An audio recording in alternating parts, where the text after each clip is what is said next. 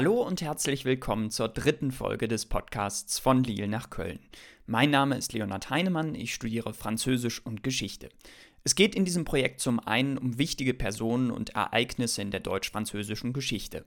Dazu wird aber auch das politische Geschehen in unserem Nachbarland beleuchtet und da ist ja in den vergangenen Wochen eine ganze Menge passiert. In der heutigen Folge möchte ich deswegen auf den Wahlkampf vor der Parlamentswahl und auf einige Ergebnisse und Erkenntnisse nach dem ersten Wahlgang und vor dem zweiten blicken und mal schauen, was hier so Spannendes passiert ist. Ganz wichtig zur Einordnung dieser Wahl ist zunächst aber eines. Es geht um Geld, um sehr viel Geld. Die Parlamentswahlen sind die wichtigsten Einkommensquellen für die Parteien und die können das Geld im Moment auch sehr gut gebrauchen. Die Grünen haben genau wie die Republikaner nicht damit gerechnet, dass sie unter der 5%-Hürde in der Präsidentielle bleiben. Das ist aber der minimale Anteil, um Geld von der Parteienfinanzierung überhaupt zu bekommen. Beide haben also viel Geld ausgegeben, in der Erwartung, das alles wieder zurückerstattet zu bekommen, was gerade bei den Grünen aber durchaus ein Loch in der Kasse zur Folge hatte. Solche Probleme muss sich die politische Gruppe von Präsident Emmanuel Macron auf jeden Fall nicht machen. Die Partei gilt als relativ finanzstark. Über Reconquête, die rechtsextreme Partei unter Führung von Eric Zemmour, habe ich nichts Aussagekräftiges gefunden. Recherchen legen aber nahe, dass auch er von Großspendern profitiert hat. Unterstützung durch Aufmerksamkeit kam zweifelsfall vom Medienmogul und Milliardär Vincent Bolloré. Einen interessanten Text der Tagesschau zu ihm und seinem Medienimperium findet ihr in den Show Notes. Dass Marine Le Pen ihren Wahlkampf auch über russische Banken finanziert hat, ist allgemein bekannt. Ihre Partei könnte das Geld auf jeden Fall auch sehr gut gebrauchen, denn der finanzielle Spielraum des Rassemblement National ist, und auch das ist kein Geheimnis, eher begrenzt. Interessanterweise gehören ausgerechnet die Kommunisten mit zu den reichsten Parteien in Frankreich, was an der großzügigen Unterstützung ihrer Mitglieder liegt. So war die PCF in der Lage, die Kosten des vergangenen Präsidentschaftswahlkampfes in Höhe von ca. 5 Millionen Euro ohne jeglichen Kredit und aus eigener Tasche zu bezahlen. Und wer sozusagen den architektonischen Beweis für diesen finanziellen Wohlstand sucht, der sollte sich mal das große Gebäude im Herzen von Paris anschauen, das als Sitz der Partei dient. Soweit zum Kapitel der Parteienfinanzierung. Jetzt wollen wir genauer auf die jeweiligen politischen Bündnisse schauen und mal betrachten, wie ihre Strategie aussah und wie sie sich, Stand heute, so geschlagen haben. Zunächst einmal zum Wahlkampf der NUPES, der Nouvelle Union Populaire Écologique et Sociale, der war durchaus interessant, weil es sich bei dieser neuen linken Einheit um einen Zusammenschluss der von Jean-Luc Mélenchon geführten radikal-linken Partei La France Insoumise, kurz LFI, den Grünen, die in Frankreich Europe Écologie Les Verts heißen, und den Sozialdemokraten der Parti Socialiste handelte. Gerade dort gab es und gibt es viele Mitglieder, die nicht zuletzt wegen der EU-skeptischen Position von La France Insoumise gegen diesen Zusammenschluss waren. Dazu kommt dann auch noch die Kommunistische Partei und man kann schon sagen, dass diese neue linke Einheit viel geändert hat. Ein bisschen Ärger gab es zwischendurch allerdings schon zwischen diesen Parteien und das zeigt die Auseinandersetzung um das 15. Arrondissement in Paris, das sich in der Nähe des Eiffelturms befindet und auf die ich kurz eingehen möchte. Hier legte die bei den Parlamentswahlen im Jahr 2017 gewählte Abgeordnete ihr Mandat nieder. In Deutschland würde dieser Platz jetzt einfach an den nächsten auf der Liste der Partei vergeben werden. In Frankreich ist das aber anders, was am Wahlmodus liegt. Stattdessen wird in einem solchen Fall im Wahlkreis neu gewählt und es kann durchaus sein, dass eine Person aus einer anderen Partei gewählt wird und dann den Sitz in der Nationalversammlung erhält.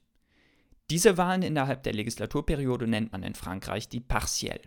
Hier wurde Lamia El Araj gewählt, sie ist für die Sozialdemokraten angetreten. Allerdings, und jetzt wird es ein bisschen wild, verliert sie ihr Mandat Ende Januar 2022. Das entscheidet der Conseil Constitutionnel, so eine Art Verfassungsgericht von Frankreich. Der Grund ist ein wenig speziell. Es ist auch jemand für die Partei La République en Marche angetreten, also die Partei von Emmanuel Macron. Oder besser formuliert, man hat geglaubt, dass das dem so ist. Denn der entsprechende Kandidat hat unter anderem die Stimmzettel mit dem Logo der Partei versehen, ohne dass das von ihr offiziell genehmigt wurde, was im Klartext bedeutet, er war gar nicht der offizielle Kandidat der Macron-Partei. Der Conseil Constitutionnel hat dann sinngemäß gesagt, das verfälscht jetzt die Wahl, weil sonst vielleicht andere Kandidaten in der Stichwahl angetreten wären, was wiederum vielleicht dann den Ausgang der Wahl beeinträchtigt hätte. Und ausgerechnet ihre Gegnerin bei der letzten Wahl, die von La France Insoumise kommt, hat jetzt diesen 15. Wahlkreis in Paris für sich zugesprochen bekommen. Was heißt, dass diese neue Union eben diese Kandidatin unterstützt. Und das hat natürlich für ordentlich Gesprächsstoff gesorgt. Besonders pikant wird es jetzt, dass dieses Duell nun eine Fortsetzung findet. Beide treten jetzt in der Stichwahl gegeneinander an und da darf man durchaus gespannt auf das Ergebnis sein. Das Ergebnis des Bündnisses ist insgesamt ganz gut. 25,66 Prozent der Wählerinnen und Wähler haben sich für sie entschieden. Besonders interessant ist das Ergebnis des Kandidaten Emmanuel Bompard, der den Wahlkreis von Jean-Luc Mélenchon übernommen hat und jetzt mit knapp 53 Prozent der Stimmen in den zweiten Wahlgang gekommen ist. Wegen der geringen Wahlbeteiligung muss aber auch er in die Stichwahl, weil er es nicht geschafft hat, dazu auch mindestens 25 Prozent der Stimmen aller Wahlberechtigten zu erhalten. Heißt, wenn nicht so viele Leute wählen gehen, wird es schwieriger, an diese 25 Prozent zu kommen und deswegen ist hier dieser zweite Wahlgang erforderlich. Fest steht auf jeden Fall auch, dieses neue Bündnis hat sich auch auf die Wahlkampfstrategie von Macrons neu benannter Partei Renaissance ausgewirkt. Auch die kandidiert nicht allein, sondern unter dem Koalitionsnamen Ensemble, unter anderem gemeinsam mit dem Mouvement Démocrate, der Bewegung des ehemaligen Justizministers François Bayrou und der neuen Partei Horizon des Ex-Premierministers Edouard Philippe, der auch als möglicher Nachfolger von Macron im Jahr 2027 gehandelt wird. Auf die linke Union hatte es in seinem Wahlkampf so ein bisschen abgesehen. Und das ging schon am 10. Mai los, als er sie als extrem links und als Bündnis betitelt hat, das zu industriellem Abschwung führen würde.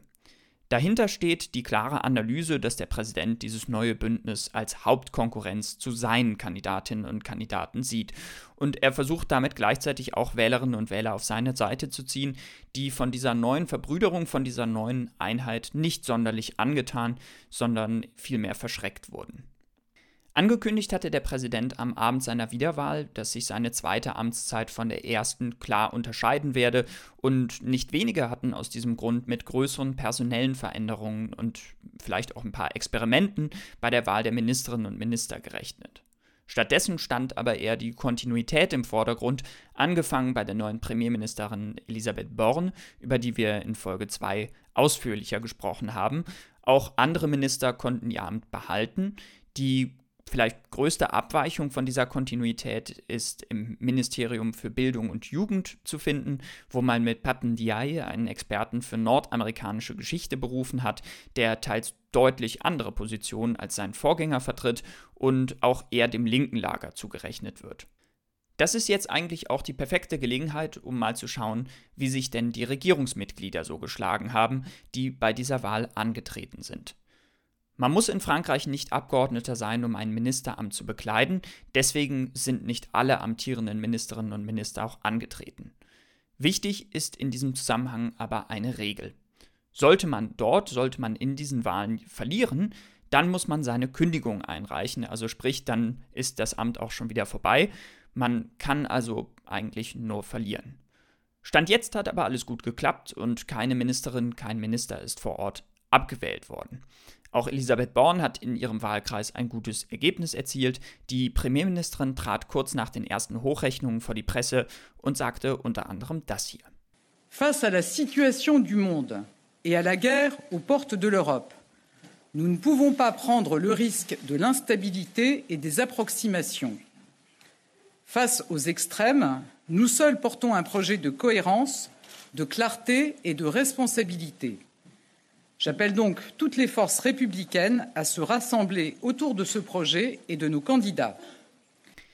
Die Premierministerin stellt hier also nochmal die schwierigen Zeiten heraus und sie fordert die Wählerinnen und Wähler auf, sich gegen die Extreme zu stellen und ihrem Bündnis das Vertrauen zu schenken. Der Link zum Video ist wieder in den Shownotes angegeben. Das Ergebnis der Koalition des Präsidenten ist etwas schwächer als erwartet, 25,77 Prozent. Wahlbeobachterinnen und Beobachter schätzen, dass zwischen 255 und 295 Abgeordnete aus diesem Bündnis in die Assemblée Nationale einziehen könnten. Das ist ganz spannend, denn 298 Abgeordnete braucht es für die absolute Mehrheit und man merkt, es könnte doch noch ziemlich knapp werden. Schauen wir jetzt noch schnell auf den Wahlkampf der rechten und rechtsradikalen Parteien, wo man es nicht geschafft hat, sich auf ein solch überparteiliches Bündnis zu einigen. Da kämpft jetzt jeder für sich und das hat ganz besonders der Partei Reconquête geschadet. Für den Parteichef Eric Seymour war diese Wahl ein ziemliches Debakel.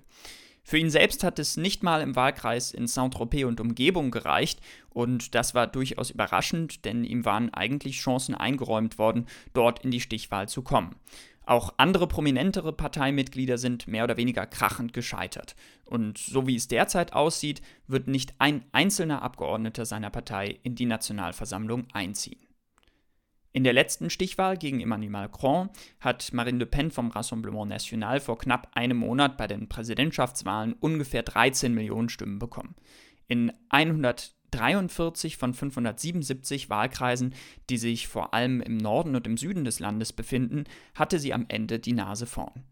Man darf daraus jetzt aber nicht schließen, dass die Ergebnisse der Präsidentschaftswahlen eins zu eins auf die Legislativwahl übertragbar sind, denn 2017 hatte sie circa 10 Millionen Stimmen bei der Präsidentschaftswahl, konnte am Ende aber nur noch 3 Millionen Wählerinnen und Wähler in den Parlamentswahlen von ihrer Partei überzeugen. Marine Le Pen hat im beschaulichen nordfranzösischen Städtchen Inner-Beaumont kandidiert und dort erwartungsgemäß viele Stimmen bekommen. Aber auch sie ist von der niedrigen Wahlbeteiligung betroffen und muss deshalb wie 2017 nochmal in die Stichwahl, wo sie aber aller Wahrscheinlichkeit nach mit deutlichem Abstand gewählt wird. Der Rassemblement National kam gestern auf 18,68 Prozent der Stimmen und wird ziemlich sicher Fraktionsstärke erreichen. Dafür braucht man 15 Abgeordnete. In 115 Wahlkreisen geht man führend in die Stichwahl, aber auf keinen Fall werden da jetzt alle auch in die Nationalversammlung einziehen. Das wird sich aller Wahrscheinlichkeit nach ungefähr zwischen 20 und 45 Abgeordneten einpendeln. Ein kleines Bündnis der Rechtskonservativen unter Führung der Partei Les Républicains kommt schätzungsweise auf 50 bis 80 Abgeordnete.